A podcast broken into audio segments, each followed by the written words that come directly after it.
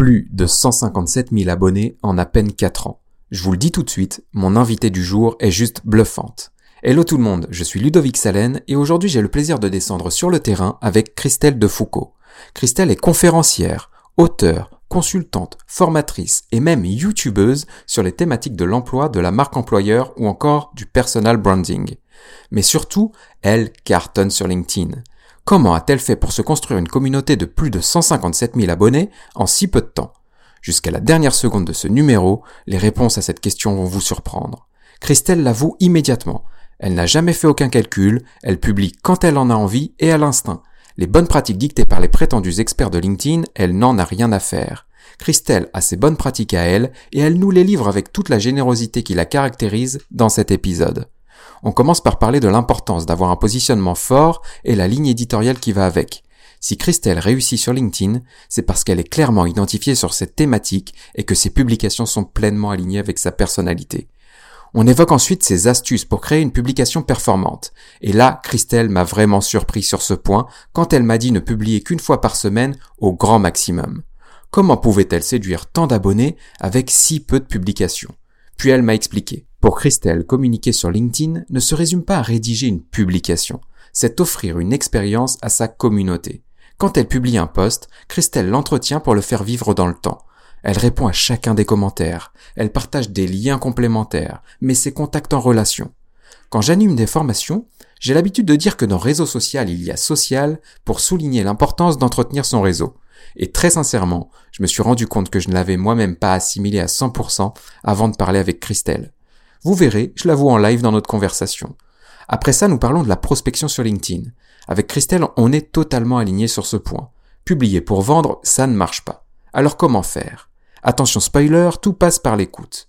Nous voyons donc avec Christelle comment comprendre le contexte de vos contacts pour adopter le bon angle. Là, il vous faudra clairement plus de patience et plus de temps. Et je vous vois venir. Du temps, vous n'en avez pas. Christelle est claire sur ce point. Beaucoup de gens perdent un temps monstre à envoyer des centaines de demandes de connexion à des contacts qui ne convertiront jamais.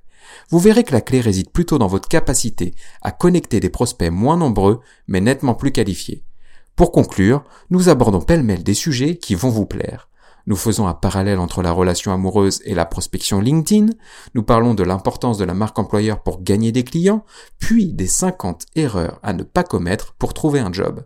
Ce numéro de Sur le terrain est rempli de conseils très concrets que vous pourrez mettre en pratique immédiatement. Vous verrez dans le numéro que je m'engage moi-même à en suivre certains.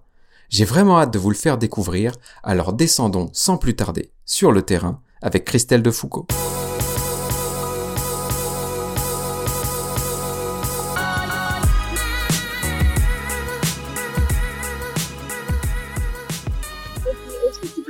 Dire si ma voix est bien, s'il faut que je l'amplifie ou si là, en parlant normalement, ça te convient. Ben, mais ça va super bien, je t'entends super bien et pour tout te dire, je trouve que tu as une voix de radio. Euh... Oui, mais tu sais que j'ai fait beaucoup de. Ah bah oui, c'est vrai, j'ai vu en plus sur ton profil. Voilà, je suis passée beaucoup à la radio, à la télé suite au livre, et, euh, et ce n'est pas la première fois qu'on me le dit. Euh, ça serait mon rêve d'ailleurs d'avoir une chronique euh, emploi à la radio. Un peu plus jeune, j'écoutais une, une personne qui s'appelle Caroline Dublanche, qui faisait un peu des émissions sur Europe 1, et je trouve qu'elle a la même voix que toi. Et euh, je me disais qu'elle avait une belle voix, donc c'est très bien. Ça va, ça va donner un, un numéro hyper agréable à écouter du coup. Eh bien, écoute, merci beaucoup pour le compliment. Eh, ben, ça me fait plaisir. bah, du coup, bah, moi, à mon tour de te remercier hein, pour pour avoir accepté mon invitation. En plus, on se connaissait pas avant notre notre échange sur LinkedIn. Donc, euh, tu aurais pu me dire non, et au contraire, tu as été très disponible. Donc, euh, bah, je te remercie pour ça. Et j'avais vraiment envie de t'avoir euh, bah, pour évoquer euh, justement bah, le sujet du jour qui va être LinkedIn. Ok. Eh ben, écoute, moi, je suis, I am ready to speak. Eh ben, c'est pas mal non plus, donc je te propose qu'on qu'on y aille. Euh, bah, à chaque fois que, que je démarre un numéro de sur le terrain, de, de le, ouais, attends, je te dis que je suis prêt, puis en fait je bégaye. Est-ce que tu t'appelles plutôt Ludo ou Ludovic? Ouais, tu peux m'appeler Ludo, Ludovic, comme tu te sens euh, plus à l'aise. Mais c'est vrai qu'on m'appelle pas mal Ludo, euh, notamment sur Internet, parce que j'ai commencé euh, entre guillemets à construire mon image comme ça, donc, donc très bien. Impeccable. Euh, du coup, ce que je te disais, c'est que bah, j'ai l'habitude de commencer chacun des numéros de sur le terrain en recontextualisant un peu notre échange en expliquant pourquoi bah, je choisis mes invités. Et effectivement, bah toi, on, bah, j'ai, je t'ai découverte en fait sur LinkedIn sur une de mes publications, puisque tu as eu bah, la gentillesse de, de, commenter une de mes publications qui parlait justement des évolutions des algorithmes. Et c'était une publication moi dans laquelle je disais que j'étais fatigué par les algorithmes parce que ça change tout le temps, parce qu'il faut toujours s'adapter et que finalement dans les fils d'actualité, c'est pas forcément les posts les plus intéressants qui sont les plus visibles. Toi, tu m'avais répondu quelque chose que j'ai trouvé euh, hyper intéressant parce que je pense qu'il y a une grosse part de vérité dans tout ça. Tu m'avais dit que la problématique, et euh, notamment sur LinkedIn, c'était que les utilisateurs étaient trop pressés, qu'ils voulaient euh, une, une, grosse visibilité tout de suite sans forcément bah, mettre en place les bonnes actions pour se créer un réseau et pour justement se constituer une audience qui va apporter cette visibilité-là. Et tu me disais dans ton commentaire que toi, tu avais plus de 150 000 abonnés sur ton profil. Et, euh, et j'ai été surpris par ça, donc je suis allé voir ton profil et je me suis dit bah c'est pas mal, c'est un profil euh, qui, regroupe toutes les bonnes pratiques de LinkedIn, donc ce serait top si Christelle acceptait de, participer à un numéro sur le terrain pour nous expliquer, enfin surtout pour nous présenter sa vision de LinkedIn euh, et pour qu'on échange autour de LinkedIn, pour donner peut-être des tips à, nos auditeurs sur comment bah, optimiser sa présence sur le réseau social. Donc voilà pour l'échange. Et j'ai beaucoup parlé, comme souvent euh, quand je démarre le numéro, c'est généralement moi qui parle pendant quelques minutes. Mais du coup, je te donne la parole et je te propose, bah, avant de commencer, de te présenter pour euh, tous les auditeurs qui ne te connaîtraient pas. Donc, alors pour les auditeurs qui ne me connaîtraient pas, je suis Christelle de Foucault, une vieille, je le mets entre guillemets, de 55 ans, euh, qui s'est pris, euh, qui s'est prise au jeu du réseau en mars 2016 euh, pour la sortie de mon premier livre. Et c'est à ce moment-là que j'ai commencé à intervenir sur LinkedIn. Et avant ça, j'avais une carrière un peu on va dire un peu classique, euh, prépa, école de commerce, euh, entrer dans un grand groupe télécom, euh, fonction commerciale, fonction marketing, communication, formation, direction de projet, une vie une vie professionnelle en dents de scie puisque j'ai eu trois enfants et donc des, des arrêts de carrière également. J'ai suivi mon mari à l'étranger, je suis partie en expatriation en Espagne, je suis partie en expatriation en Angleterre et ça, ça a été la première partie de ma vie. Et puis j'ai eu une deuxième partie de vie où j'avais envie d'aller plus vers l'humain. Donc là, j'ai été recruteur euh, dans le métier que je connaissais, c'est-à-dire que je recrutais des commerciaux parce que je connais bien la fonction commerciale. Et puis comme j'avais très très très très très envie de les aider quand ils, ils euh, étaient en entretien avec moi, à un moment je me suis dit mais pourquoi est-ce que je passerais pas de l'autre côté? Et c'est comme ça que je suis devenue consultante en accompagnement, consultante en insertion. Ça a duré quelques années, j'ai adoré ça. Et puis euh, accident de vie à 50 ans, paralysé des bras parce que je faisais beaucoup de sport de traction, de notamment de la planche à voile et du ski nautique. Mhm. Opération, immobilisée chez moi, et c'est comme ça que j'ai écrit mon premier livre et que l'aventure des livres et de LinkedIn euh, a commencé.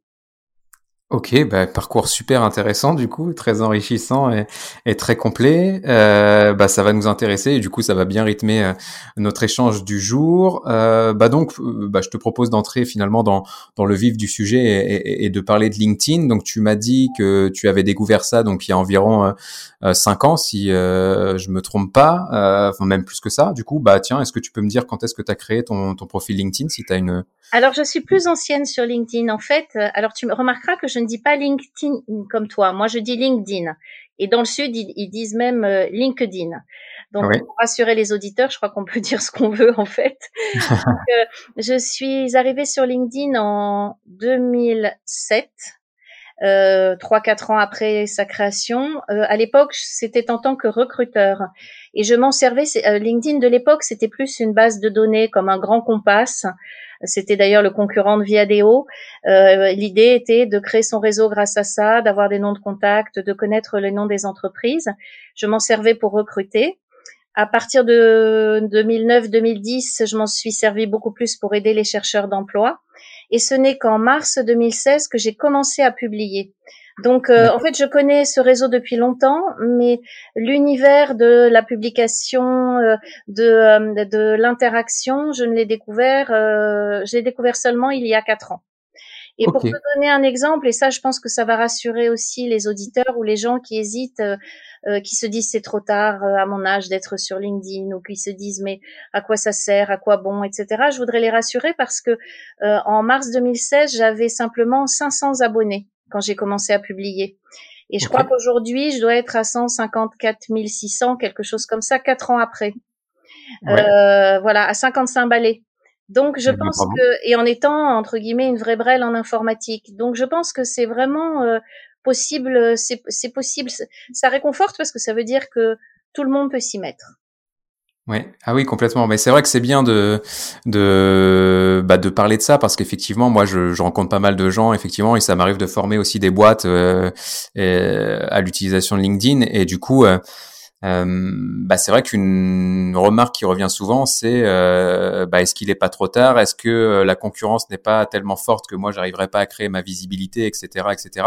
Et c'est vrai qu'on disait ça déjà euh, dans les années 2012-2013. On commençait déjà à dire bah non, c'est déjà bien rempli, ça va être compliqué de se créer une visibilité. Et toi, tu es un bel exemple de bah non, à partir de 2016, donc il y a quatre ans, j'ai commencé à publier et, et j'ai explosé, explosé pardon mon compteur d'abonnés. Et c'est vrai que moi, je suis hyper euh, euh, bah, stupéfait de ça. Euh, moi, je suis sur LinkedIn, je crois, depuis 2010 ou 2009 peut-être. effectivement, moi aussi, j'ai plafonné à, à, 500 abonnés pendant pendant longtemps. Euh, j'ai commencé par contre moi à publier il y a peut-être 7 8 ans. Aujourd'hui, je dois être à 6 6000 et quelques abonnés, donc c'est pas on est très très loin de je suis plus proche du zéro que, que de ton volume d'abonnés à toi, mais ça reste que déjà, déjà bien. oui, c'est déjà c'est déjà effectivement très bien. Euh, et du coup, bah j'aimerais bien euh, bah, creuser ça avec toi si tu le veux bien sur euh, bah, quelles sont les actions que tu as pu mettre pour arriver à 150 000 abonnés ou comment tu peux expliquer finalement ce ce gros boom là Enfin d'ailleurs, euh, bah, première question, à la limite pour faciliter un peu l'échange, est-ce que tu as un rythme de publication? Est-ce que tu publies de manière régulière ou est-ce que tu as un calendrier? Comment tu gères tes publications aujourd'hui finalement? Alors moi, je suis justement un très grand, un très mauvais exemple, mais justement un exemple qui rassure, parce que comme toi, je, je vais dans les entreprises, je forme sur tout ce qui est personal branding sur LinkedIn, et en effet, il y a beaucoup de freins. J'interviens dans les écoles. Alors, ce qui est drôle, c'est que dans les entreprises, on me dit, est-ce qu'il n'est pas trop tard?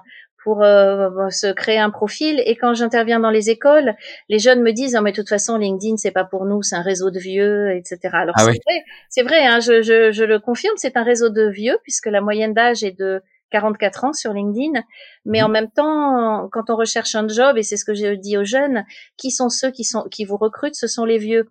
Donc venez sur euh, le réseau des vieux parce que ce sont ceux qui sont susceptibles de vous recruter.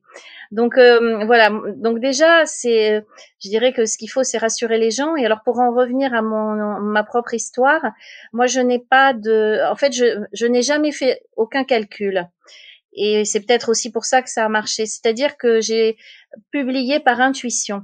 Euh, en 2016, c'était encore l'époque où, quand on publiait des articles que l'on enregistrait sur Pulse, les articles avaient une bonne visibilité. Puis quelques années après, je crois que c'est à partir de septembre, octobre 2007, 2017, pardon, euh, l'algorithme a privilégié les posts aux articles. Mais bon, moi j'ai connu le démarrage avec des articles qui fonctionnaient assez bien et j'ai publié quand j'en avais envie.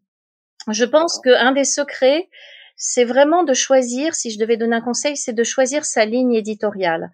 C'est-à-dire de, de ne pas aller sur tous les fronts et de se dire exactement, d'avoir des objectifs et de se dire pourquoi est-ce que je suis sur LinkedIn.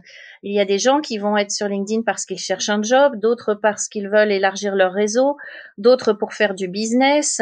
Et donc, en fonction de son objectif, on va aussi déterminer la manière dont on va communiquer. Et la ligne éditoriale est je pense, essentielle. Euh, personnellement, moi, je suis très identifiée sur LinkedIn sur tout ce qui va être recherche d'emploi, recrutement, marque employeur et aussi évidemment personal branding sur LinkedIn. Mais je reste vraiment dans dans ma zone de confort parce que je pense que plus on est spécialisé sur LinkedIn, plus on se démarque et plus on est identifié et identifiable. Mhm. Ouais, effectivement, bah ça c'est clair que c'est euh, c'est le, le, le point de départ et je te remercie d'ailleurs d'illustrer ce point parce que je me bats souvent avec euh, avec les personnes que je forme et même avec toutes les personnes qui viennent sur mon blog ou ou que je peux recevoir dans différents échanges en leur en leur expliquant que avant de démarrer euh, quoi que ce soit, euh, bah, la clé va partir de votre objectif et euh, justement de comment vous allez euh, pouvoir mettre en place une stratégie qui va vous permettre d'atteindre ces objectifs-là. Et quand on n'a pas d'objectif, bah, c'est là où on se disperse, on publie tout et n'importe quoi. On cherche aussi beaucoup à ressembler aux autres. Ça, c'est un, peut-être une des problématiques de se dire, bah, j'ai vu qu'un tel faisait comme ça, donc je vais publier des posts similaires à celui-ci et puis et puis ça va marcher et du coup ça m'apporter de la visibilité. Euh, bah, heureusement, ça fonctionne pas comme ça sur le réseau social. Euh, donc toi, si je reprends ce que tu disais, donc en fait, as, donc en 2016, tu étais à 500 abonnés, tu as commencé à publier des articles sur Pulse, et c'est dès ce moment-là que, que ta visibilité a augmenté ou ça a pris un peu de temps? Alors non, c'est à ce moment-là. Alors moi, j'avais sorti déjà mon premier livre et j'ai décidé, comme comme tu le dis si bien, euh, d'être moi, c'est-à-dire en gros d'être différente, d'être différente et d'assumer ma différence. Ma différence venait déjà de mon âge. Euh, ma différence aussi a été euh, de ne rien vendre. Je n'ai jamais rien cherché à vendre sur LinkedIn. Pourquoi? Parce que c'est vrai qu'il y avait mon livre, mais je me disais que quelque part, les gens, s'ils s'intéressaient à, à, mes conseils, auraient peut-être envie ou non d'acheter le livre. Mais en aucun mmh. cas, quand je publiais, je me disais, tiens, euh, euh, je vais les attirer vers mon livre. Et mon positionnement était particulier aussi. Moi, je ne suis pas euh, coach emploi, c'est-à-dire que j'avais pris l'option de ne pas être en B2C, d'être bénévole vis-à-vis des hommes et d'être en B2B, c'est-à-dire que mes clients soient les entreprises. Et donc euh, j'ai procédé de la façon suivante, c'est-à-dire que j'ai tout le temps, et c'est encore le cas aujourd'hui, été bénévole sur LinkedIn. Je ne vends aucun accompagnement à quoi que ce soit euh, sur LinkedIn euh, aux hommes. Je ne donne que des conseils euh, qui sont gratuits, que ce soit en MP, que ce soit grâce euh, au, au poste. Euh, j'ai créé une chaîne YouTube aussi pour donner des conseils bénévoles à tout le monde. Donc ça a été un peu ma marque de fabrique. Bien entendu, je, vis et j'ai une entreprise par ailleurs, mais ça a été une forme euh, d'inbound marketing. Alors moi, je suis aussi issue du marketing, hein, donc j'ai fonctionné un peu comme ça, c'est-à-dire que je hum, ne me suis pas adressée à LinkedIn euh, à ma cible client. Les gens euh, auxquels je m'adresse sur LinkedIn, ce sont les chercheurs d'emploi, les recruteurs, etc. Mais je ne leur vends rien. Mais comme d'une certaine manière, je suis connue grâce à ça, les, mes vrais clients viennent à moi sans que j'ai à prospecter. Et pour moi, ça, ça, ça, me semble essentiel. Quand je vois, surtout depuis quelque temps, tous les nouveaux venus qui arrivent avec leurs gros sabots, euh, augmentez euh, vos rendez-vous clients de 100%, euh, ayez 30 rendez-vous, 30 leads par mois, etc. Je me dis mais c'est trop lourd en fait. Voilà, quand on quand on publie avec une intention de vendre derrière, je pense qu'on a moins de public. Ah bah impeccable, mais du coup c'est bien, tu, euh, tu confirmes pas mal de choses que j'ai déjà dit sur le podcast et donc ça fait plaisir d'avoir un exemple en fait concret de ça. Moi j'ai l'habitude de dire que pour euh, réussir sur les réseaux sociaux euh, et même s'en servir finalement avec une finalité de développer son chiffre d'affaires, il faut arrêter de vendre et commencer à aider et ensuite à force d'apporter de la valeur ajoutée, bah, vous verrez que les résultats vont tomber naturellement. Moi c'est un peu ce que j'ai fait mais je l'ai pas fait sur LinkedIn en fait, j'ai commencé par mon blog ludosln.net, je l'ai lancé euh, il, y a, y a en 2013, donc il y a sept ans. Et mon objectif, c'était le même que le tien, c'est-à-dire de publier un peu quand j'en avais envie, mais de publier des conseils à destination des marketeurs ou des commerciaux pour euh, bien prendre en main finalement l'outil euh, digital et les nouvelles, les nouveaux leviers de communication, marketing et commerce. Et, et j'avais aucune arrière-pensée à l'époque parce que j'étais en poste déjà et j'étais pas dans une optique de, de, vendre des choses. Mais naturellement, des devis sont tombés en fait. Et c'est là où moi j'ai découvert effectivement l'inbound marketing comme tu en parles. Euh, et là de voir que bah, finalement toi tu l'as fait sur LinkedIn. Euh, bah c'est hyper intéressant quoi finalement enfin c'est de se dire voilà j'apporte de la valeur ajoutée euh, je vais même pas me enfin je vais même pas m'adresser euh, à mes vrais clients donc euh, euh les entreprises B2B mais je vais plutôt m'adresser on pourrait parler enfin quasiment de d'utilisateur final ou, de client final pour toi finalement parce que c'est un, c'est un peu ça j'imagine. Euh, et c'est eux en fait qui te permettent d'avoir une visibilité une expertise reconnue et qui font même peut-être ta promotion auprès des entreprises finalement oui, ce sont, euh, tu sais, on parle beaucoup de marques employeurs à l'heure actuelle, mais finalement, euh, les gens sont mes ambassadeurs. Je ne l'ai pas fait pour ça, mais euh, à chaque fois, le fait d'avoir aidé beaucoup en MP, le fait d'avoir créé cette chaîne YouTube, le grand jeu de la recherche d'un job avec 70 vidéos, etc., les gens m'ont identifié et, et savent que je donne des conseils. Euh, alors au, début, je passais beaucoup de temps même par téléphone, et puis ma, ma, communauté étant tellement importante, maintenant je ne peux plus. Mais dans les dans les messages privés, je mets des liens. Ce que je fais beaucoup aussi, comme j'ai une grosse visibilité, c'est que quand quelqu'un cherche un, emploi ou un stage ou une alternance, je viens, je mets même un petit commentaire parce que je sais qu'un petit commentaire va amener de la visibilité et que le poste va se balader comme ça sur LinkedIn. Et avec mhm. ces actions-là, et je trouve que finalement les gens me le rendent. Et c'est ce que je trouve très joli euh, dans ce réseau, ce réseau humain avec aussi euh, euh, bon ses failles, ses faiblesses et ses forces. C'est que sans sans qu'on ait besoin de le demander, les gens que l'on a aidés à un moment s'en souviennent et euh, sont présents. Et je crois que c'est aussi pour ça qu'ils ont été présents sur mes publications, parce que ils savent et ça aussi c'est important. Ils, ils, vont, ils savent que je vais avoir, il va y avoir un alignement entre mes messages et la personne que je suis je suis la même personne euh, quand on me rencontre dans la vraie vie, en message privé, euh, euh, à la radio. Enfin voilà, je, je et, et, je cherche toujours, toujours, toujours cet alignement. Ça aussi, c'est un c'est un conseil. C'est-à-dire que par exemple, je vois des personnes sur LinkedIn qui font un grand show qui font le show de allez on aide les chercheurs d'emploi on fait des webinaires on va vous aider bla bla bla beaucoup de shows et puis mmh ensuite si derrière il n'y a pas une continuité dans l'accompagnement, de toute façon, le soufflet va s'écraser. Et euh, c'est pour ça que euh, LinkedIn, c'est aussi beaucoup, beaucoup, beaucoup d'actions qui ne se voient pas, qui sont, qui font partie. En fait, c'est la partie. Il y a une partie vraiment euh, sous l'eau dans de LinkedIn, vraiment qui n'est pas à la surface mm-hmm. et, et qui fait que qu'on va réussir à se démarquer. Mhm. Ouais, c'est hyper. Il y a plein de choses intéressantes du coup que j'ai noté euh, dans tout ce que tu, tu viens de dire. Un premier point, et c'est un truc que tu as que as indiqué un peu plus tôt dans la conversation, mais tu as dit que quand tu es arrivé sur LinkedIn, t'as pas cherché à faire de, de calcul finalement. Et ça me rappelle moi une époque en fait euh, où euh, j'ai commencé vraiment à utiliser les réseaux sociaux, mais du coup pour pour développer mon activité, développer mon chiffre d'affaires. Et je le dis souvent, mais mais j'aime bien le rappeler parce que c'est vrai et ça montre aussi qu'on peut se planter. Euh, moi, j'ai fait l'erreur justement de trop calculer, c'est-à-dire que je suis arrivé sur les réseaux sociaux, donc d'abord sur Twitter qui a bien cartonné pour le coup, et ensuite sur LinkedIn. J'ai vu qu'il y avait des choses qui fonctionnaient, qui me permettaient d'attirer des visiteurs sur mon site web, qui me permettaient de générer des prospects, qui me permettaient aussi de gagner des clients. Et du coup, euh, bah, j'ai construit des reportings et j'ai commencé à caler chacune de mes actions en fonction des performances que j'avais réalisées auparavant. Et du coup, je ne faisais que ce qui marchait. Je, ne, enfin, je formatais tous mes posts de la bonne manière pour gagner en visibilité, etc.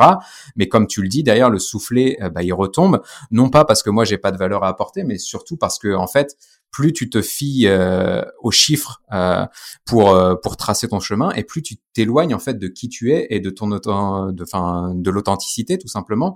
Et moi je me souviens j'étais allé sur un, un, salon le salon du e-marketing bah, que la plupart des auditeurs doivent connaître. Et j'avais rencontré enfin j'avais oui rencontré Jonathan Chan qui est un, un, influenceur aussi sur les réseaux sociaux avec qui je discutais depuis super longtemps et qui m'avait dit ce jour-là et ça m'avait énervé mais qui m'avait dit non mais en fait, si tu, parce que je lui posais la question de, bah, je comprends pas, euh, euh, j'ai toujours plus d'abonnés, mais j'ai de moins en moins j'ai de moins en moins de trafic. Pourtant, euh, j'analyse chacune de mes actions, etc.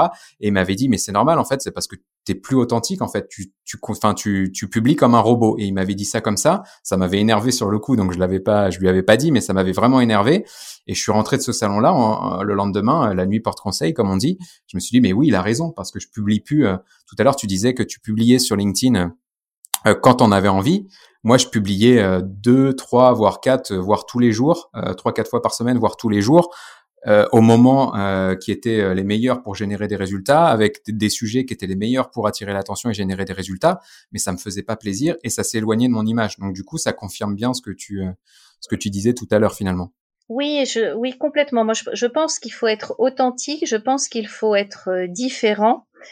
Et euh, je, enfin, en tout cas pour moi, ça a marché. Après, tu sais, je ne veux surtout pas que les gens pensent que je, c'est comme en recherche d'emploi, hein, que je détiens la vérité, parce que je, ne pense pas qu'il y ait une vérité sur LinkedIn. En tout cas, moi, la mienne et ce qui a fonctionné pour moi, c'est de ne pas calculer. C'est pour ça que d'ailleurs, les gens, quand les, personnes me disaient, mais tu as combien de vues sur tel truc, etc. Tu as fait, moi, je sais qu'il y a des gens qui font des tableaux Excel hein, de leurs publications. Ah bah oui absolument incapable de dire à qui que ce soit. Euh, D'abord, j'ai jamais fait un tableau Excel là-dessus de toute ma vie, et puis surtout, je ne regarde jamais ça. Euh, moi, ce que je me suis dit, c'est euh, j'ai affaire à un réseau d'êtres humains. Donc, à 50 balais, je sais à peu près comment fonctionnent les êtres humains. Donc, je mhm. vais trouver les mots pour m'adresser à eux, qui les interpellent. Et puis surtout, je me suis dit, euh, je, si je publie et que quelqu'un, alors que ce soit un article hein, ou que ce soit un post, et que quelqu'un euh, me met un commentaire, quel qu'il soit. Bien après tout, c'est un humain, je suis un humain, je dois le remercier parce qu'il a pris le temps de me lire, parce qu'il a pris le temps, quelles que soient les conditions dans lesquelles il a fait ce commentaire, de me commenter. Et j'ai pris donc la décision il y a quatre ans de répondre à tout le monde. Mais ça a été ma marque de fabrique à l'époque. Je ne sais pas si tu te souviens, en 2016, beaucoup de gens utilisaient LinkedIn un peu comme un média descendant, c'est-à-dire que on publiait, euh, on, on likait éventuellement les commentaires, mais euh, très peu d'influenceurs répondaient aux commentaires. Bon, moi, mhm. j'étais absolument pas influenceuse, mais moi, je me suis dit, bah, moi, ça me fait plaisir personnellement quand on répond à mon commentaire, donc je vais aussi faire plaisir aux gens. Et ça a été ma marque de fabrique euh, dès le début. Et souvent, j'intervenais sur les, les posts des autres en disant, c'est, il est génial votre post, mais c'est dommage parce que vous avez des commentaires, il a généré des commentaires tout aussi géniaux et vous n'y répondez pas. Et je sais que moi, mm. c'est le genre de truc qui m'horripile quand je vois le CEO d'une boîte qui publie une super publication type euh, marque employeur, euh, venez chez nous, on a changé de locaux, on vous accueille avec des licornes, euh, des baby-foot et des poufs en grains. Et puis je vois qu'il y a des commentaires et qu'il n'y a pas de réponse. Je sais que ça m'horripile parce que je trouve que c'est antinomique. Il y, a une, il y a un décalage entre le message du poste et ce qu'on fait du poste ensuite. Et c'est pour ça que j'ai plutôt considéré chaque publication comme un tout et euh, c'est pour ça que je, également que je publie peu. Euh, tu vois, maximum, allez, on va dire une fois par semaine. Donc les, les gens me disent, mais c'est bizarre que tu publies si peu. Je publie peu, je publie quand euh, j'estime que c'est nécessaire ou que j'ai un message à faire passer. Mais par contre, je vais au bout de mon poste. Mais c'est pas juste, je réponds euh, merci Brian, euh, top Julia, hein, comme peuvent faire des machines de growth hacking. Hein.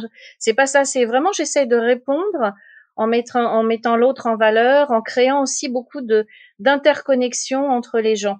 Et ça, ça a été le secret. Je mets souvent même dans mes posts et dans les commentaires, euh, dans mes réponses aux commentaires, je mets des liens vers les posts de ceux qui ont commenté pour les valoriser aussi parce que euh, on fonctionne tous ensemble. Il n'y a aucune raison que tout le monde vienne me donner de la visibilité et que moi, bah, dans, du haut de mon piédestal, je dise bah merci pour cette visibilité. Non, je profite de mes posts et des commentaires des gens pour leur donner de la visibilité aussi, que ce soit euh, pour orienter vers un poste parce qu'ils recherchent un job, parce qu'ils vont rechercher une alternance, parce que ils sont en train de monter un business, parce que euh, ils ont euh, lancé une vidéo du jour, etc. Et du coup, je, je, je, je pousse mes propres lecteurs à sortir de mon poste et à aller sur les postes des autres. Mais c'est pas un problème. D'accord. Bah, du coup, c'est bien. Euh, tout à l'heure, je, enfin, je, je présentais le coup de gueule que j'avais mis sur LinkedIn et qui nous a permis aussi de, de faire connaissance euh, lors d'un échange où je disais que bah, les algorithmes, ça me fatigue. Je pense effectivement euh, qu'il y a quand même un côté positif parce que effectivement, ce que tu disais en 2016, on pousse de l'information et on cherche pas à interagir avec les gens, mais on, on pousse juste le message qu'on a envie de pousser et surtout on, on pousse des choses pour pour vendre. les algorithmes ont fait que ça, ça fonctionne plus. Et c'est vrai que que hum, quand je t'écoute, euh, bah je, je, je, relis certains points de, de choses que moi aussi j'ai pu identifier. Et c'est vrai que moi, quand je fais des publications, alors moi je suis le genre euh, un peu moins en ce moment, enfin un peu moins maintenant parce que euh, bah, j'ai aussi grandi et que j'ai plus le temps de le faire, mais j'ai été la personne qui faisait des tableaux Excel pour dire bah tiens mes posts ont généré en moyenne tant de vues, ils ont généré en moyenne tant de likes, et puis de voir que mon nombre d'abonnés euh, euh, augmentait mais que ma portée baissait, ça me posait des problèmes, etc. Et effectivement j'ai arrêté après cette discussion justement avec Jonathan sur le salon du e-marketing, et c'est vrai que je remarque quand même parce que je continue quand même de regarder de temps en temps ce qui se passe d'un point de vue performance. Là après ça reste dans dans ma nature, j'ai besoin de, de chiffres pour, pour, avoir des repères, mais très masculin ça. Hein. Oh, moi je charrie tous les gens sur LinkedIn, je charrie tous les hommes, mais vous avez toujours besoin de savoir euh, qui fait pipi le plus loin et qui a la plus grosse. C'est beaucoup moins féminin. Il y a très peu de femmes qui font des tableaux Excel de leur publication. Tu peux faire un sondage et tu verras.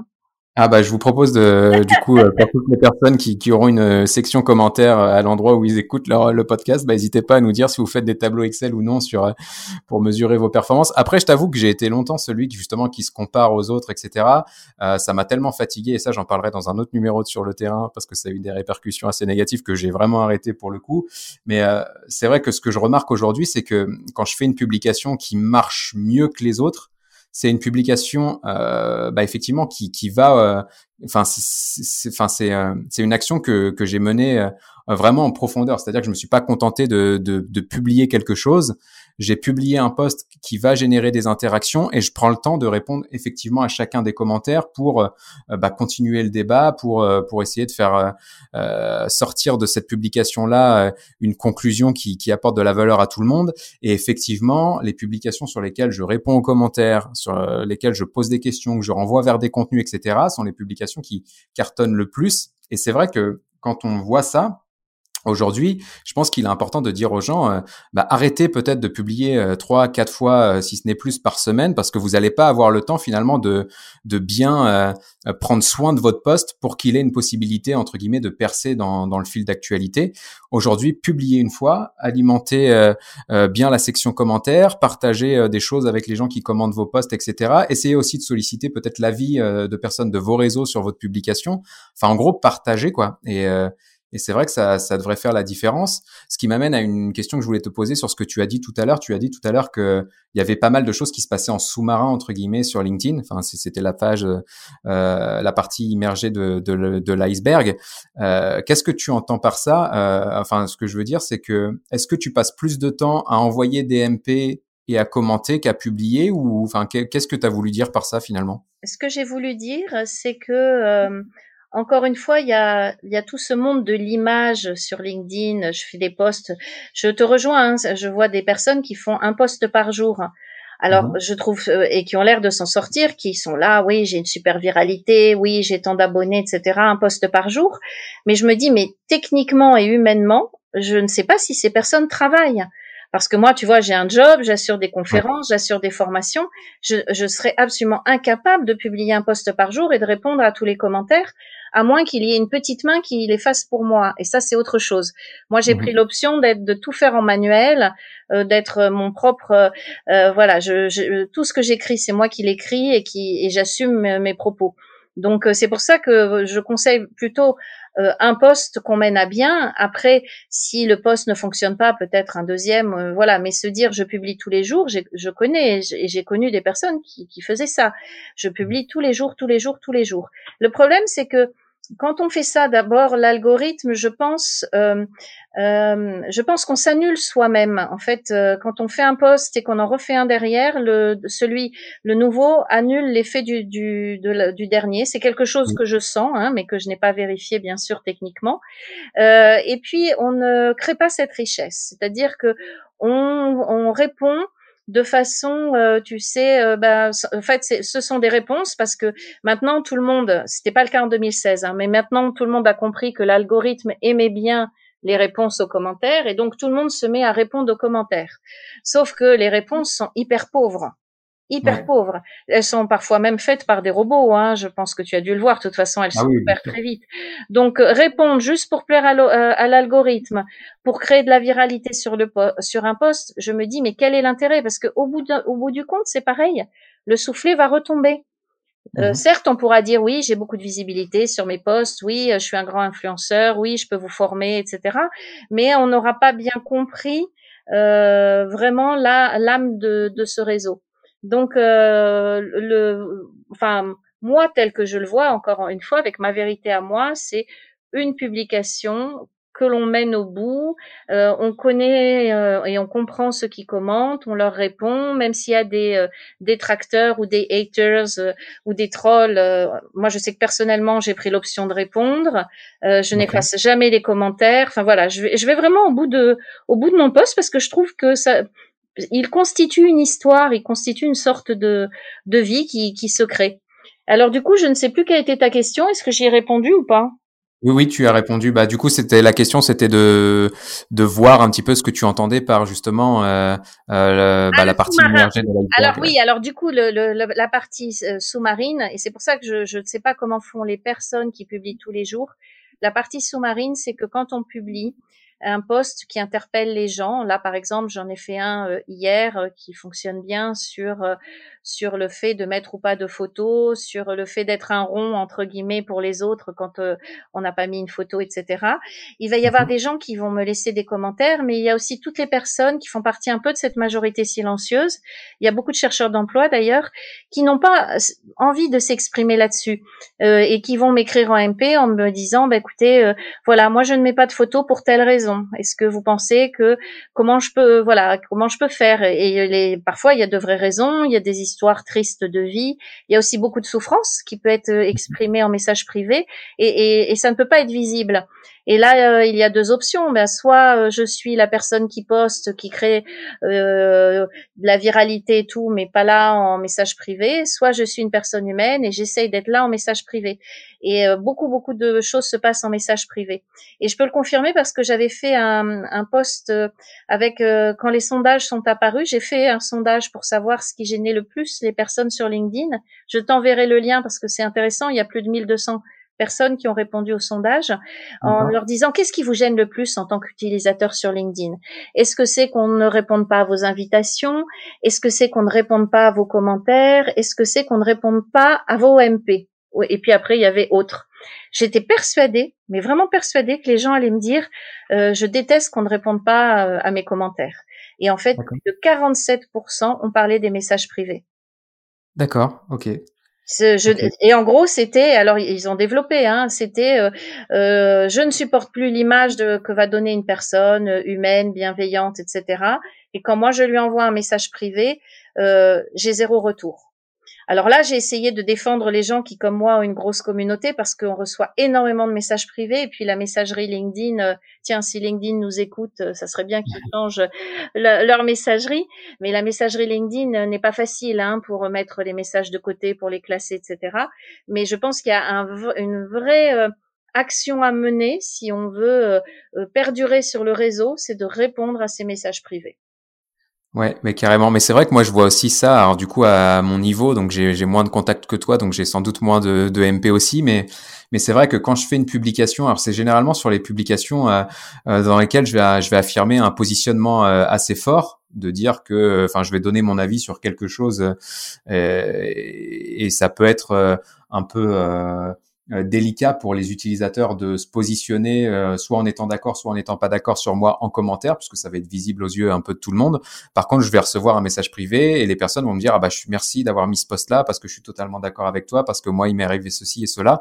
Et c'est vrai que comme toi, moi je prends le parti de répondre euh, à tous les commentaires, en tout cas dans la mesure du possible, mais je crois que que je réponds à chaque fois, sauf si effectivement ma notification LinkedIn n'apparaît pas. Ça m'arrive là si du coup LinkedIn nous écoute, ça m'arrive des fois de, de de pas avoir toutes les notifications de commentaires et de, likes.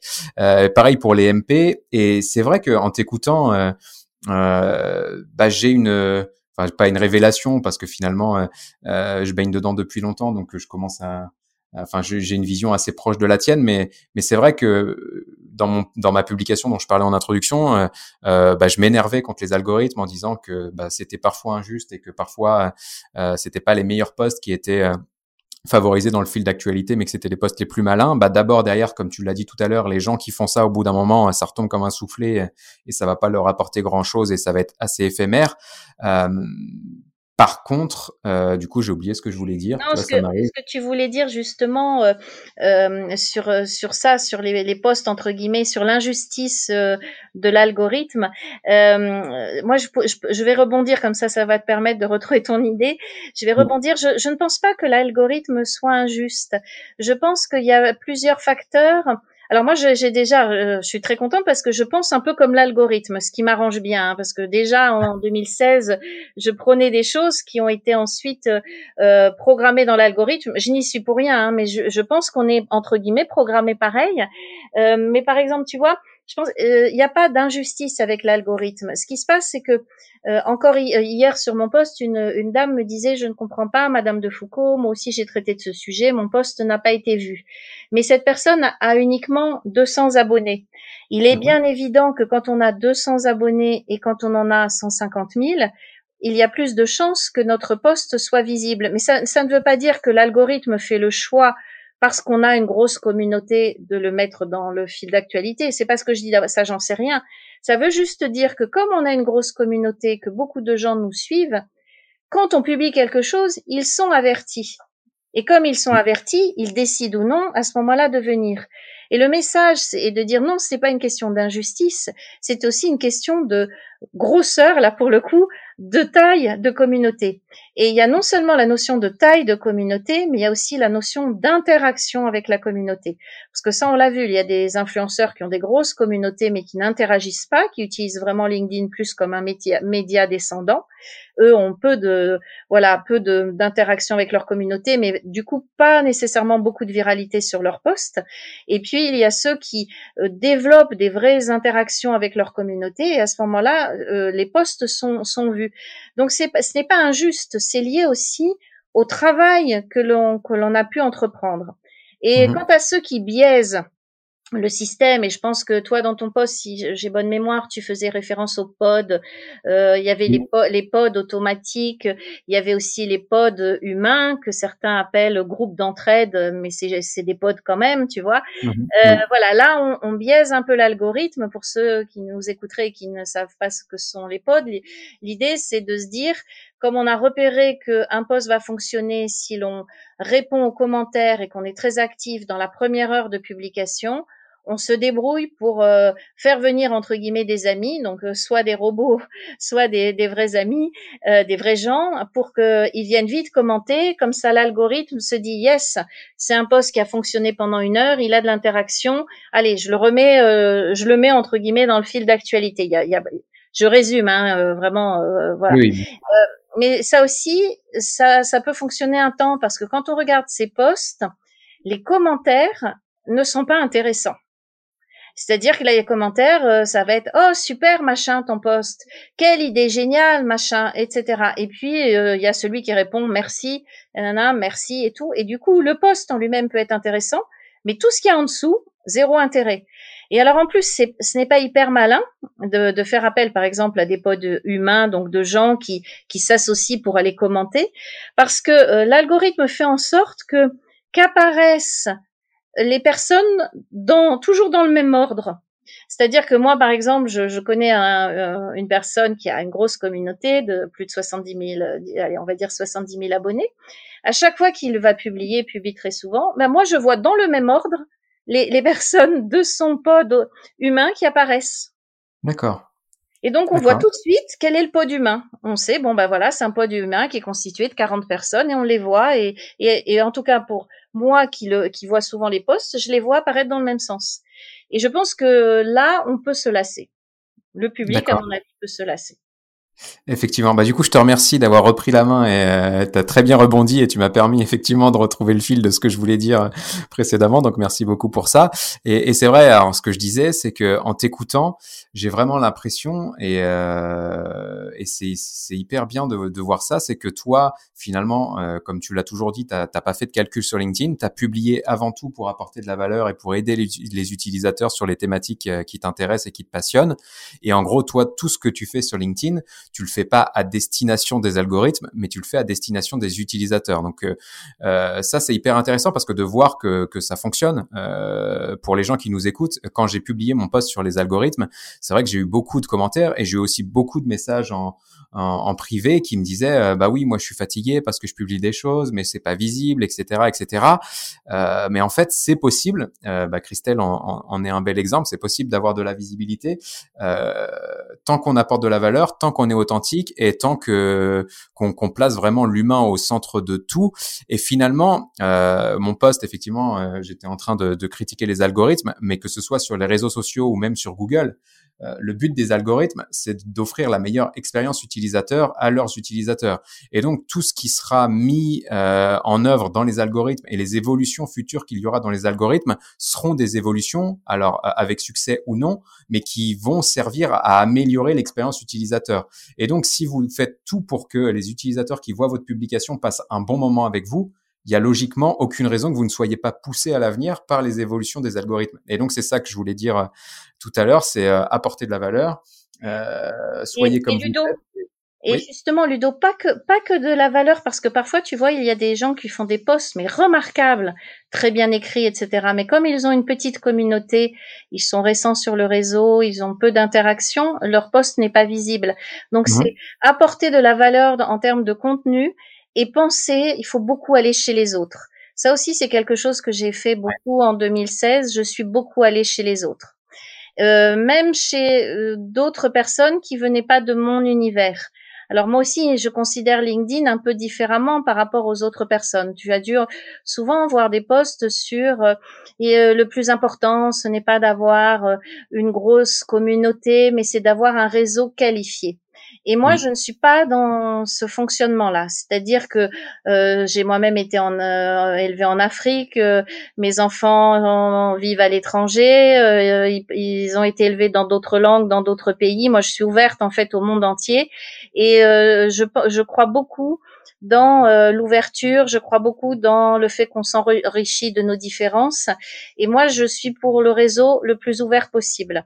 C'est-à-dire mhm. que quand je vais accepter quelqu'un dans mon réseau, je me dis jamais euh, est-ce que c'est un patron, est-ce qu'il va me commander une formation, une conférence, est-ce qu'il m'est utile? J'accepte le réseau, c'est pour ça que j'accepte beaucoup de jeunes. J'accepte parce que d'abord ils sont notre avenir et l'avenir aussi de, de LinkedIn.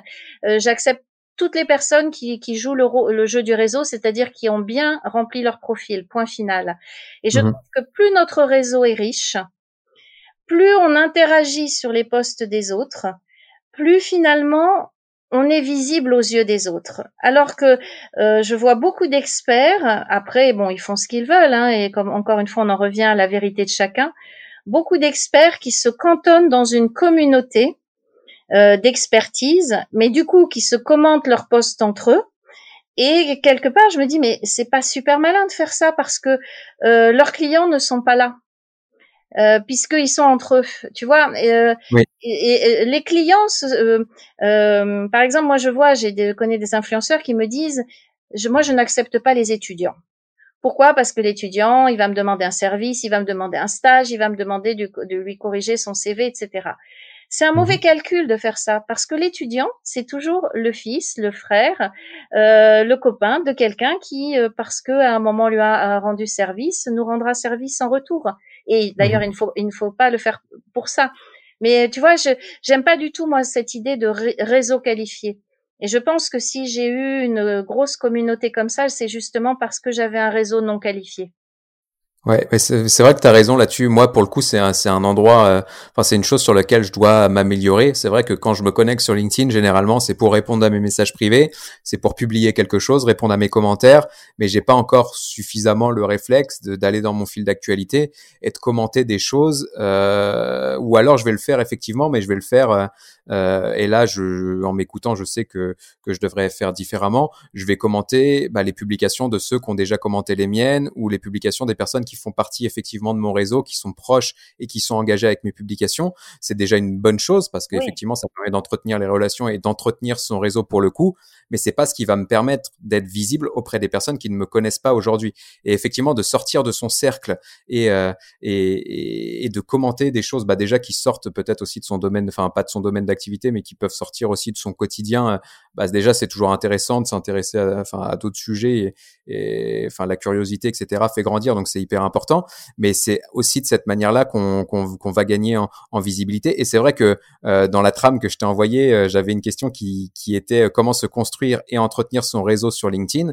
Bah, c'est une bonne réponse finalement que tu me donnes par anticipation de dire que une bonne action à faire, c'est de commenter en, en dehors de son réseau et là, tu me fais penser un peu à tous les, enfin moi, tous les clubs d'entrepreneurs, les clubs de commerciaux que je vois euh, qui se passent du business, euh, en gros, qui font du partage de chiffre d'affaires et qui se redonnent leur chiffre d'affaires entre eux.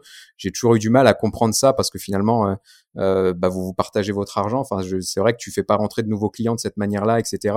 Bah, c'est un peu pareil sur les réseaux sociaux. C'est que si on a un réseau de tant de centaines ou tant de milliers d'abonnés et qu'on reste entre nous, euh, bah c'est bien, on se partage une visibilité qu'on a ensemble, mais en fait, on va toucher personne d'autre finalement. Euh, je pense que c'est en effet une plaie, une plaie sur LinkedIn, c'est cette fameuse euh, l'entre-soi. L'entre-soi. Alors on se congratule mutuellement, on a les mêmes idées, on fait les mêmes tests sur l'algorithme, etc. Mais l'entre-soi ne permet pas l'évolution. On le voit bien dans les entreprises. Quand les entreprises évoluent, c'est justement quand elles font venir des personnes qui peuvent prendre un peu de hauteur de vue, qui viennent d'univers différents. Moi, je, je pense que ce sont vraiment les, les différences qui enrichissent. Et, euh, et notamment sur LinkedIn. Moi, ça me frappe quand je vois tous ces jeunes qui arrivent. Moi, j'en ai aidé beaucoup à faire des posts pour leurs alternances, etc. Mais ils amènent des, des choses absolument incroyables sur LinkedIn parce que ce sont des digital natifs, parce que rien ne les arrête. On leur dit, tu fais un CV euh, en réalité virtuelle, ils le font. Tu fais une vidéo, ils se lancent. Tu écris une chanson, ils sont capables. Euh, Mets-toi au carrousel et hop, je le fais. Enfin, rien n'arrête les jeunes parce qu'ils n'ont pas de frein. Ils ont cette ouverture-là.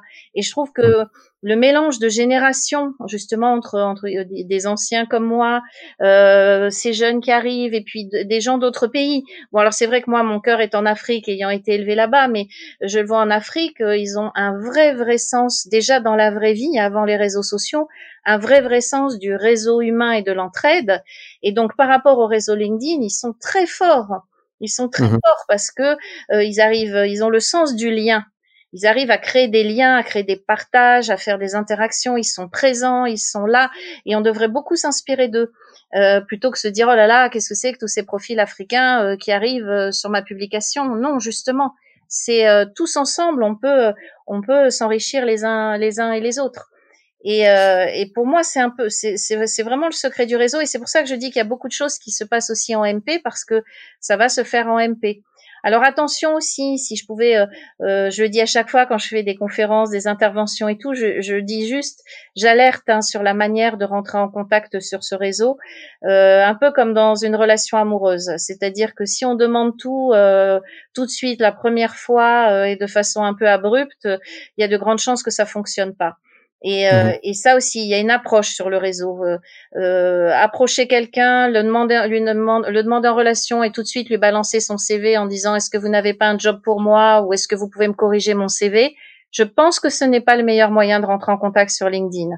Ou alors mhm. envoyer, là je parle pour ceux qui font du, du business, euh, envoyer un mail euh, automatique en disant euh, euh, tu veux multiplier ton chiffre d'affaires par 3, augmenter ta, ta visibilité sur LinkedIn par 12, etc. Contacte-moi et on voit bien que c'est le même mail envoyé à tout le monde. là aussi, ce n'est pas le meilleur moyen de rentrer en contact. Eh bah, du coup, tu anticipes une des questions que je voulais te, poser, donc c'est très bien, tu me tends une belle perche. Euh, D'un point de vue commercial, on sait qu'effectivement, LinkedIn, c'est euh, beaucoup utilisé par les commerciaux. Euh, moi, j'ai fait une semaine du social selling, là, euh, bah, c'était la semaine dernière au moment où on enregistre, au cours de laquelle, justement, bah, je donnais des tips et je faisais des ateliers en ligne sur comment bien prospecter sur LinkedIn. Euh, effectivement, une des clés étant euh, de ne pas d'abord penser à vendre, mais d'essayer. Alors moi, je dis d'apporter de la valeur, mais mais euh, enfin en tout cas d'essayer d'aider et d'accompagner les gens dans leur réflexion et la résolution de leurs problématiques.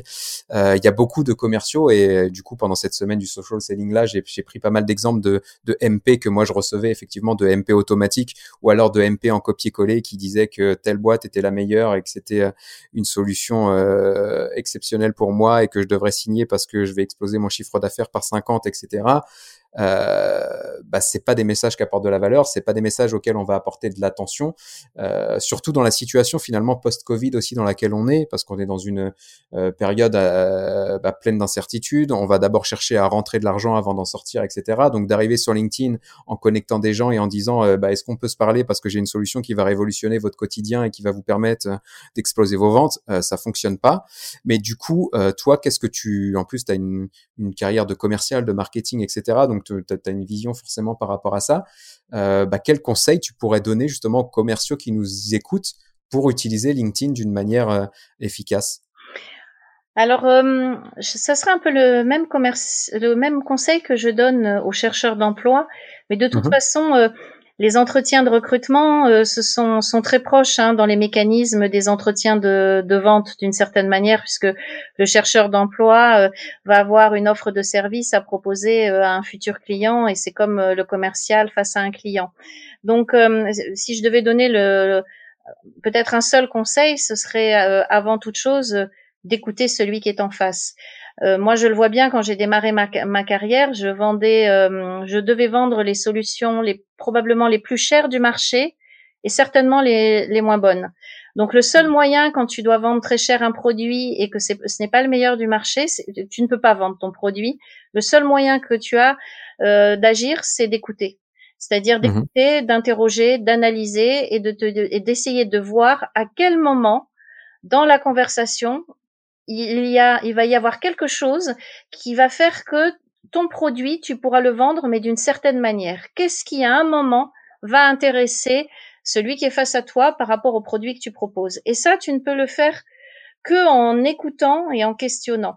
Donc, si je devais donner un conseil euh, aux, commerciaux, ça serait d'être un peu plus patient, un peu moins pressé et de s'intéresser vraiment à leur cible. Vraiment s'intéresser à leurs clients, voir ce qu'ils publient, voir qui ils sont, etc. Et rentrer en contact par ce biais-là. Euh, de la même manière que je peux le conseiller même aux chercheurs d'emploi. Tu vois, moi, c'est un peu comme toi. Souvent, je reçois des messages comme je, il doit y avoir euh, euh, recrutement, recherche d'emploi sur mon profil. Je reçois des messages du style, euh, tu recherches un job. Alors moi, c'est vrai que j'ai du mal. Ça, ça, me plaît pas qu'on me tutoie déjà dans un message. Pourtant, j'ai le tutoiement facile, hein, venant d'Espagne, mais j'aime pas qu'on me tutoie déjà par mail quand je connais pas les gens. Mais en plus, quand, quand on me dit, tu cherches un job. Euh, je te propose de suivre ma formation sur les techniques de recherche d'emploi. Et là, euh, je réponds, ah, ah, j'adore votre humour, enfin ce genre de choses. Mais euh, c'est c'est complètement, voilà, je me dis, et la personne, plutôt que balancer 100 mails comme ça, il vaudrait mieux qu'elle regarde 10 profils, qu'elle se dise, ah ben tiens, cette personne, elle aussi fait des conférences sur les techniques de recherche d'emploi, comment on pourrait travailler ensemble, etc. Je pense qu'il vaut mieux c'est ce qu'on a, c'est les contacts qualifiés. Hein. Il vaut mieux passer beaucoup de temps à avoir 10 contacts qualifiés que 100 ou 200 prospects tout pourris parce que pas assez bien approchés ni ciblés. Et LinkedIn permet vraiment de s'intéresser aux autres. Parce que c'est tout simple, hein, tu tapes le nom d'une entreprise qui, euh, qui peut être une, une un potentiel client pour toi, enfin qui est un prospect. Tu regardes mhm. le nom des, des personnes qui travaillent dans cette boîte, tu vois leurs publications, tu repères euh, les interlocuteurs qui pourraient être les tiens, et à partir de leur publication, tu commences à commenter et tu peux même rentrer euh, en MP en contact avec ces personnes euh, suite à un commentaire qu'elles ont fait. J'ai beaucoup aimé votre post, j'ai beaucoup aimé votre article, ou je partage complètement votre avis sur tel sujet, et tu rentres en contact comme ça. Et le reste mhm. viendra. Je pense que le reste vient toujours de toute façon, mais jamais au début. Ah oui, complètement. Bah là, du coup, je bois du petit lait, donc euh, merci beaucoup pour euh, pour ces précisions, parce qu'effectivement, c'est aussi moi ce que j'ai l'habitude de dire, c'est que euh, ajouter quelqu'un pour vendre, non, ça fonctionne pas. Par contre, ajouter quelqu'un en ayant pris soin de regarder son profil, en ayant suivi quelques publications et en ayant peut-être identifié que cette personne s'intéresse à tel et tel sujet, si en plus vous avez un contenu complémentaire à lui apporter ou en tout cas des astuces ou ou, ou, un avis à partager, etc. bah c'est beaucoup plus facile de, de, de, nouer une relation et d'entamer euh, bah, d'entamer une relation tout simplement. Et c'est bah oui, comme tu disais tout à l'heure, c'est un peu comme une relation amoureuse. Si on va voir une fille euh, dans la rue et qu'on lui demande son numéro de téléphone euh, directement, bah il y a peu de chances qu'on l'ait. Si par contre on pose des questions et qu'on s'intéresse et et, qu'on partage des, choses des choses en commun, bah, il y a plus de chances d'aller boire un café derrière. Donc c'est exactement euh, la même chose. Tout à l'heure, tu parlais de, de marque employeur aussi, et je sais que j'ai vu sur ton profil LinkedIn justement que tu accompagnais euh, les entreprises euh, bah, dans la création et, et, le développement de leur marque employeur.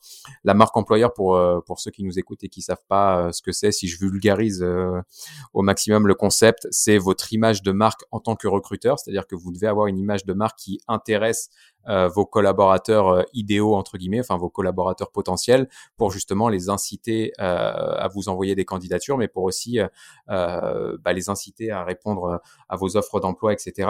Et c'est vrai qu'on entend beaucoup d'entreprises généralement qui se plaignent de pas réussir à recruter parce que bah, ils invoquent différentes raisons. et quand on creuse le sujet de la marque employeur, bah, ces personnes-là, enfin ces entreprises-là, ne savent pas ce que c'est, mais elles sont parfois même réticentes à ce concept de, de marque employeur, peut-être parce qu'elles sont encore de la vieille école en se disant euh, euh, bah non il y a, y, a, y a, tant de chômeurs en France moi je propose un boulot donc euh, les gens devraient venir à moi et moi je devrais pas avoir à courir après eux ou à mettre en place une stratégie qui va me permettre de les attirer. Bah malheureusement c'est plus comme ça que ça se passe notamment sur les métiers en tension. On en parlait tout à l'heure en introduction. Qu'est-ce que tu penses de ça et surtout quels conseils toi tu pourrais donner aux entreprises justement qui n'ont pas entendu parler de la marque employeur ou qui sont réticentes à l'idée de mettre en place des actions justement pour se montrer plus séduisantes aux yeux des, des candidats?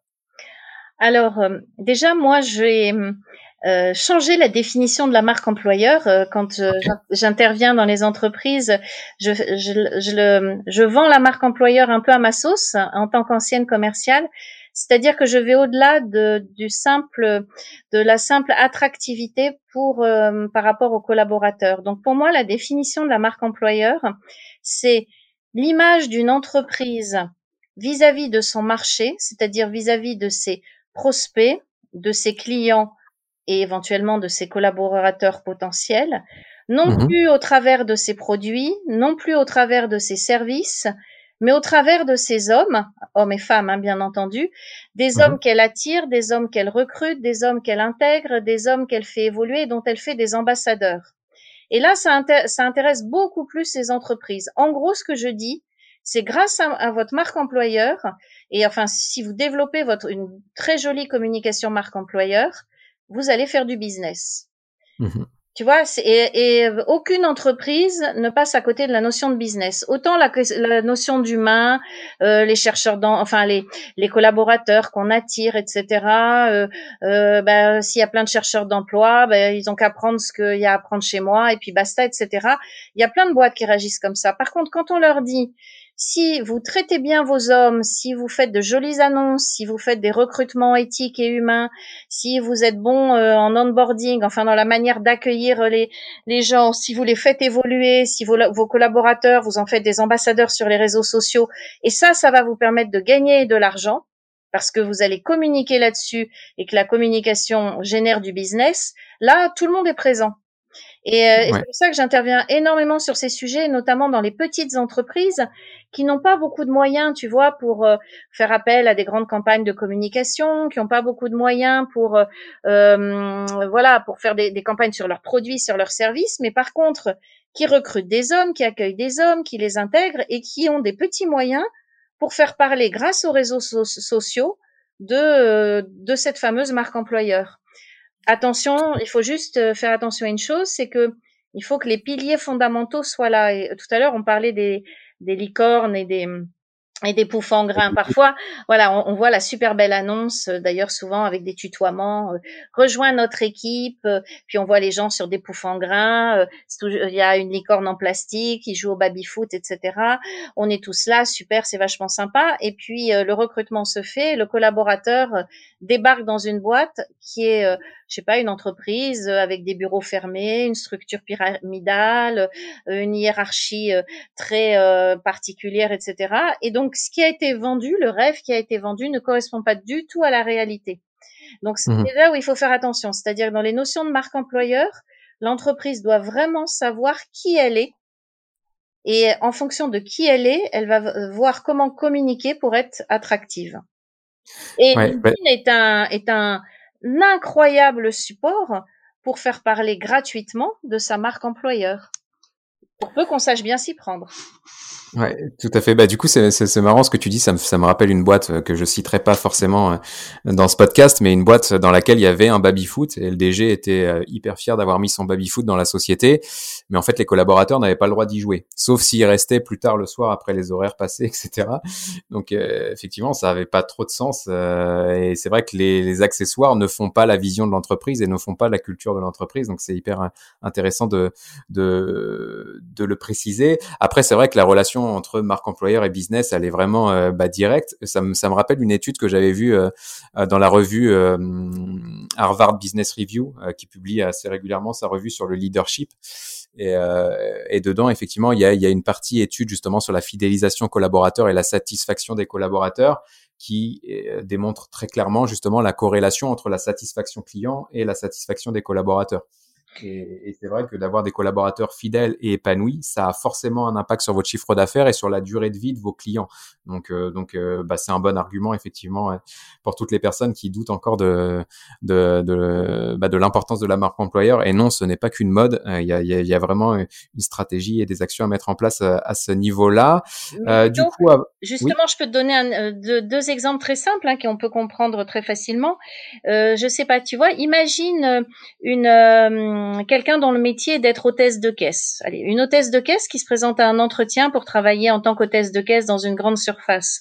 Pendant l'entretien de recrutement, elle est malmenée, maltraitée par le recruteur, elle s'en va, le recrutement ne se fait pas. Avant mhm. les réseaux sociaux, ce qui se serait passé, c'est que cette hôtesse de caisse ne, plus jamais n'aurait été cliente de cette grande surface et probablement que toute sa famille et tous ses amis n'auraient plus été clients de la grande surface alors qu'on est bien d'accord qu'il n'y a pas de lien entre ce qui se passe en recrutement et l'entreprise finale. N'empêche que quand on a été maltraité euh, pour, euh, parce qu'on voulait rentrer dans une entreprise, on n'a plus envie ensuite de faire ses courses. Ça, c'était mhm. avant. Mais maintenant, à l'ère des réseaux sociaux, il est possible que cette euh, hôtesse de caisse soit une influenceuse sur les réseaux sociaux. Et à ce mhm. moment-là, il suffit qu'elle se fende d'un petit post sur LinkedIn ou sur Twitter et elle peut, à elle toute seule, à son tout petit niveau, faire beaucoup de mal à l'enseigne. Et c'est ça la notion de marque employeur, c'est de dire chaque personne que vous allez rencontrer lors d'un recrutement, etc., peut vous faire du bien comme peut vous faire du mal. Et c'est la même chose au niveau des collaborateurs. Les collaborateurs heureux auront envie, pour peu qu'il y en ait certains qui soient sur les réseaux sociaux, de communiquer de façon favorable par rapport à l'entreprise, pour peu qu'on ne les oblige pas, bien entendu. Et c'est cette notion de, et moi je suis ravie de ça, c'est euh, traiter bien les humains et ils vous le rendront, et ils vous le rendront en communiquant en bien sur vous. Et, et ça, c'est vraiment parlant pour tout le monde. Oui, bah carrément, carrément. Bah merci pour l'exemple. J'ai plein d'exemples d'entreprises en tête et je me souviens que il y avait eu une affaire comme ça. Alors j'avais pas eu le fin mot de l'histoire parce que je sais pas si euh, euh, c'était l'entreprise qui disait vrai ou si c'était le, le, candidat refoulé qui disait vrai. Mais à l'époque il y avait une histoire avec la marque Feed, tu sais les, les produits d'alimentation euh, en poudre. Oui. Et, il y avait une personne qui avait passé un entretien là-bas, etc. Et on lui avait demandé des informations personnelles, je crois. Enfin j'ai plus les détails de l'histoire, mais effectivement l'entretien s'était mal passé et il s'est avéré que la personne euh, qui avait candidaté était un influenceur euh, sur les réseaux sociaux et que du coup il avait fait un, un témoignage de son euh, parcours de candidat chez euh, chez Feed et ça avait ça avait déclenché un, un bad buzz auprès de la marque. Donc que ce soit vrai d'ailleurs ou faux, d'ailleurs ça a eu un impact quoi qu'il arrive, alors très temporaire, mais ça a quand même eu un impact sur l'image pendant quelques semaines de cette entreprise là. Donc effectivement c'est c'est hyper important. du coup, avant de, passer à la phase conclusion avec les questions que je pose habituellement à, à tous mes invités, j'avais une dernière question pour toi. tout à l'heure, tu disais justement que tu avais écrit et coécrit euh, euh, plusieurs ouvrages, notamment sur les thématiques de recrutement. Et, euh, j'ai vu que tu avais publié un, livre qui s'appelle Les 50 erreurs à éviter pour trouver un job. du coup, avant de conclure, est-ce que tu pourrais nous donner justement un ou deux exemples d'erreurs très courantes et, qui empêchent les gens de, de trouver le, le job de leur rêve alors déjà, euh, ce livre-là, je voulais dire que je l'avais écrit avec euh, euh Benoît Puydesseau. Il, a fait, en fait, moi j'ai rédigé les textes, donc c'était mon, deuxième ouvrage. Et lui a fait des dessins. Il est très talentueux. D'ailleurs, souvent, il fait des dessins sur mes postes. Et ce qui est drôle, c'est que c'est un, c'est un manager, un patron de chez Decathlon. Qui est en poste et qui fait ça à ses heures perdues et donc qui est habitué aussi lui aussi au recrutement et à recruter.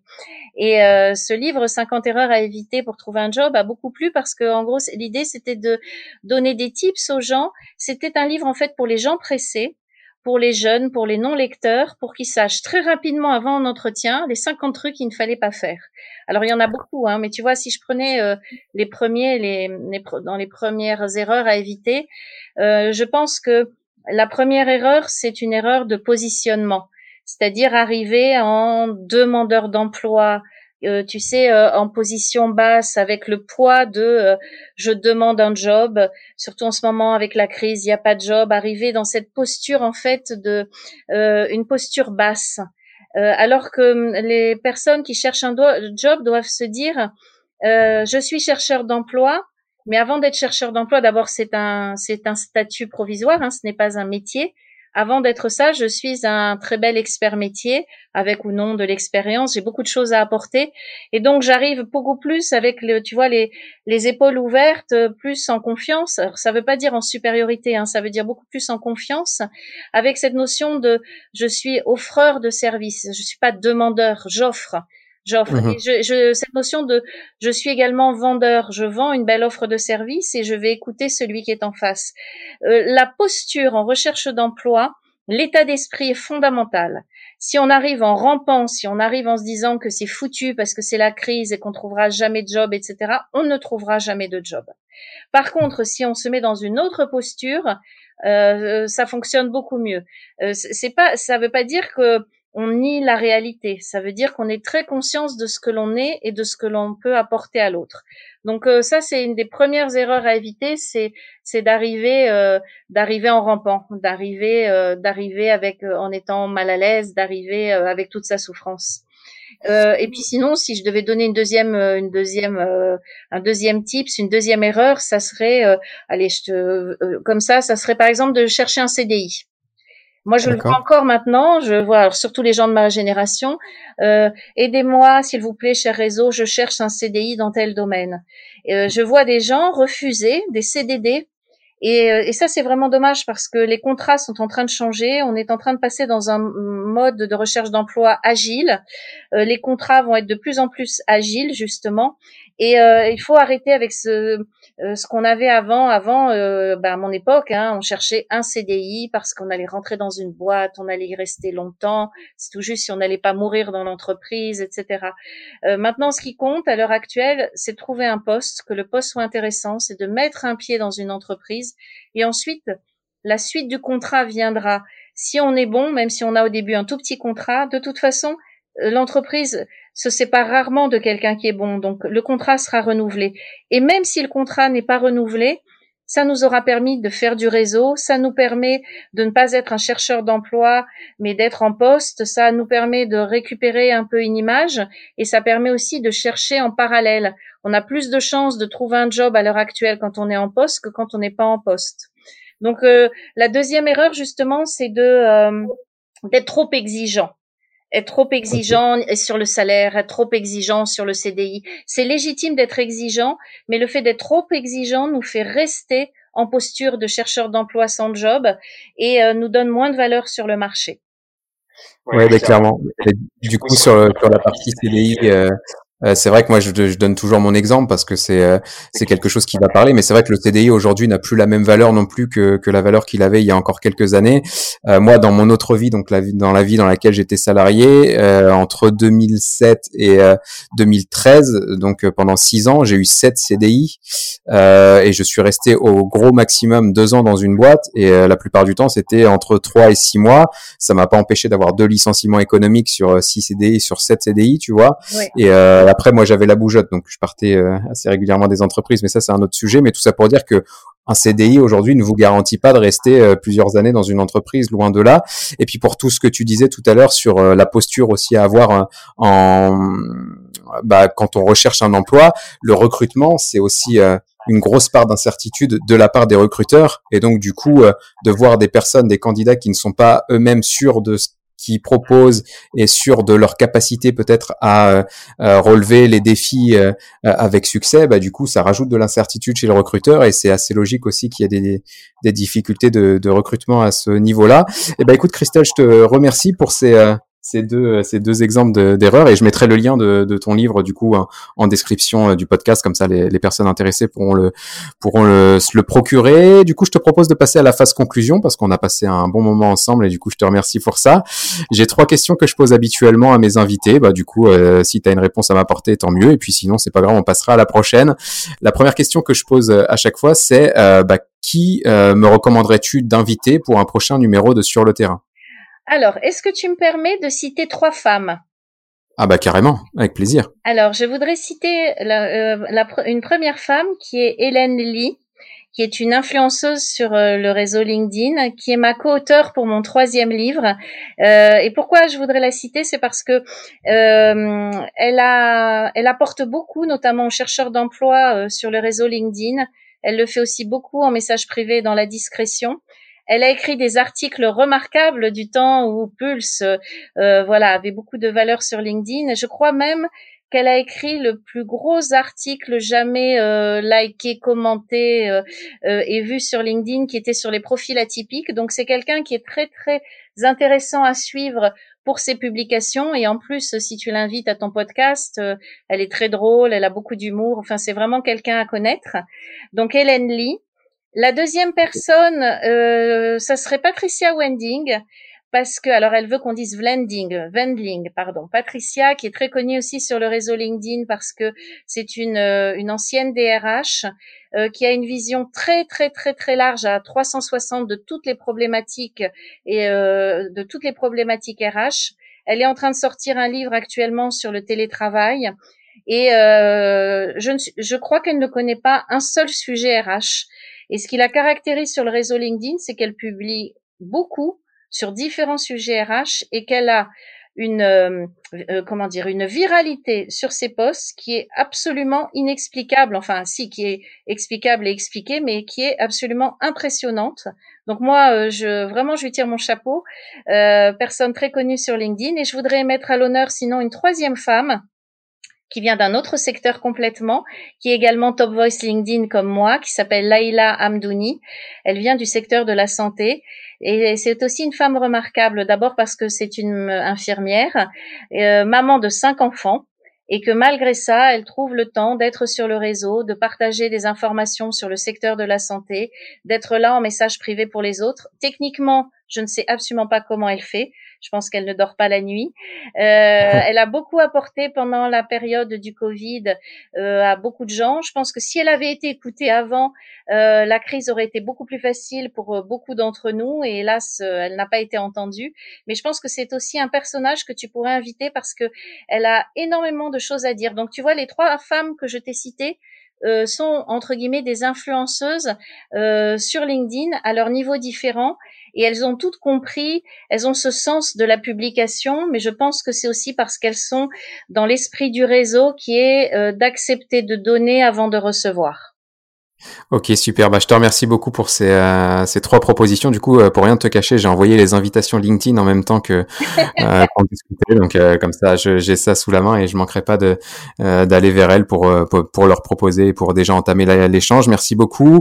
Ensuite, il y a une, une, autre question que je voulais bah, justement te poser autour de tous les sujets qu'on a pu évoquer lors de notre conversation. Est-ce que tu as des sources d'informations euh, que tu recommanderais euh, de suivre justement pour, euh, pour se former ou pour s'informer sur ces différents sujets?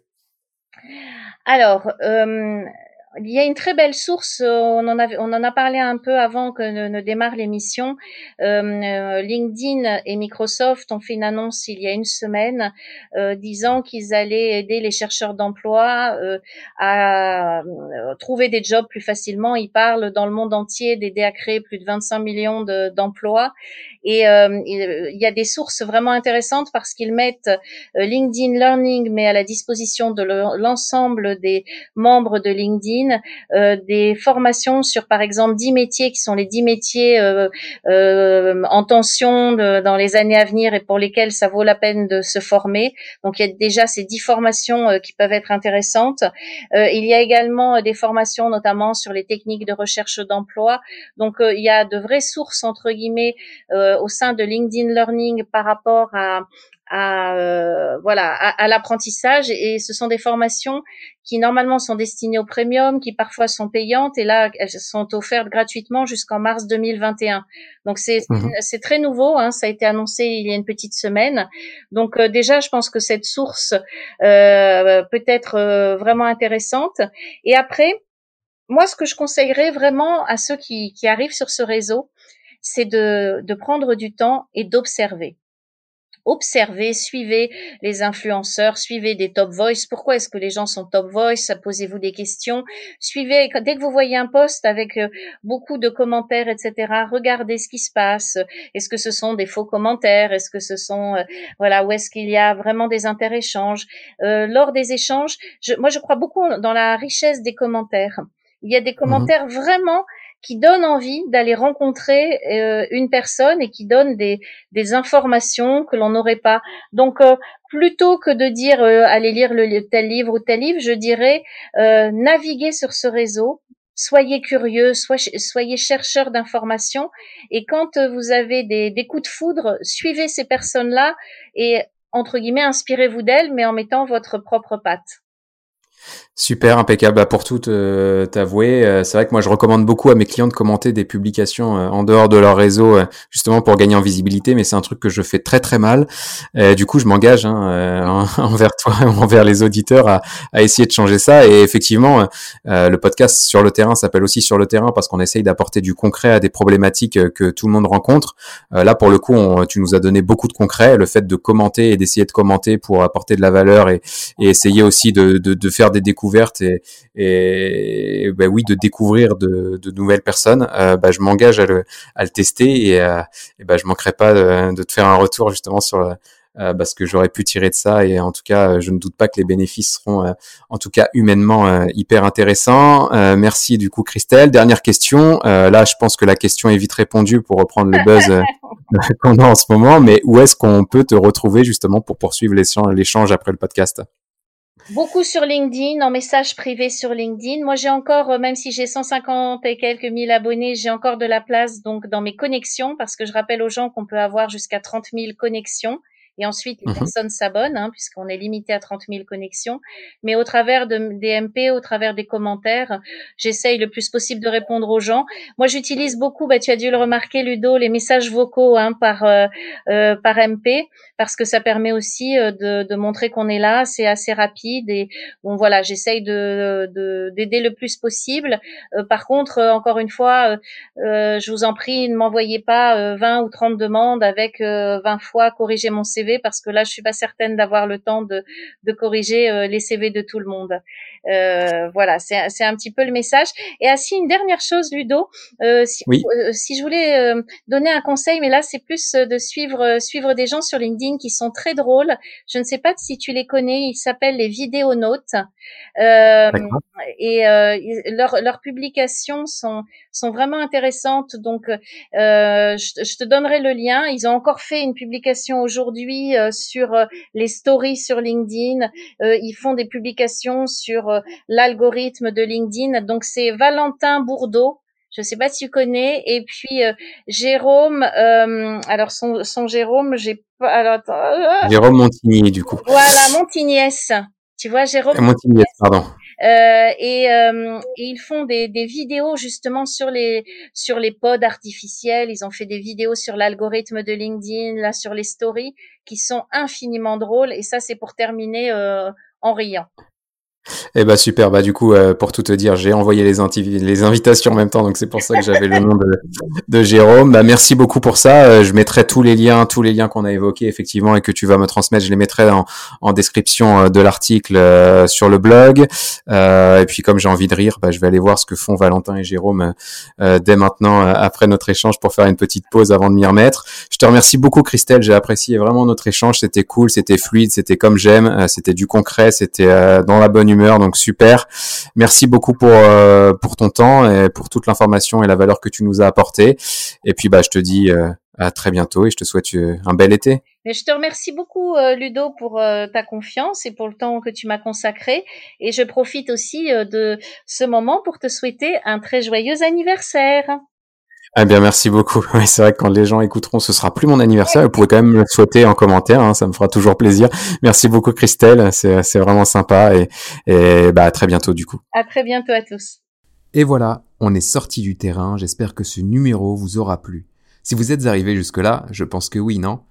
N'hésitez pas à vous abonner sur votre plateforme de podcast préférée pour ne pas manquer le prochain numéro et à me soutenir en me laissant quelques étoiles si le cœur vous en dit. Vous pouvez me retrouver sur les réseaux sociaux si vous souhaitez poursuivre l'échange et sur mon blog ludosln.net sur lequel je publie chaque semaine des articles autour de la digitalisation marketing et commerciale.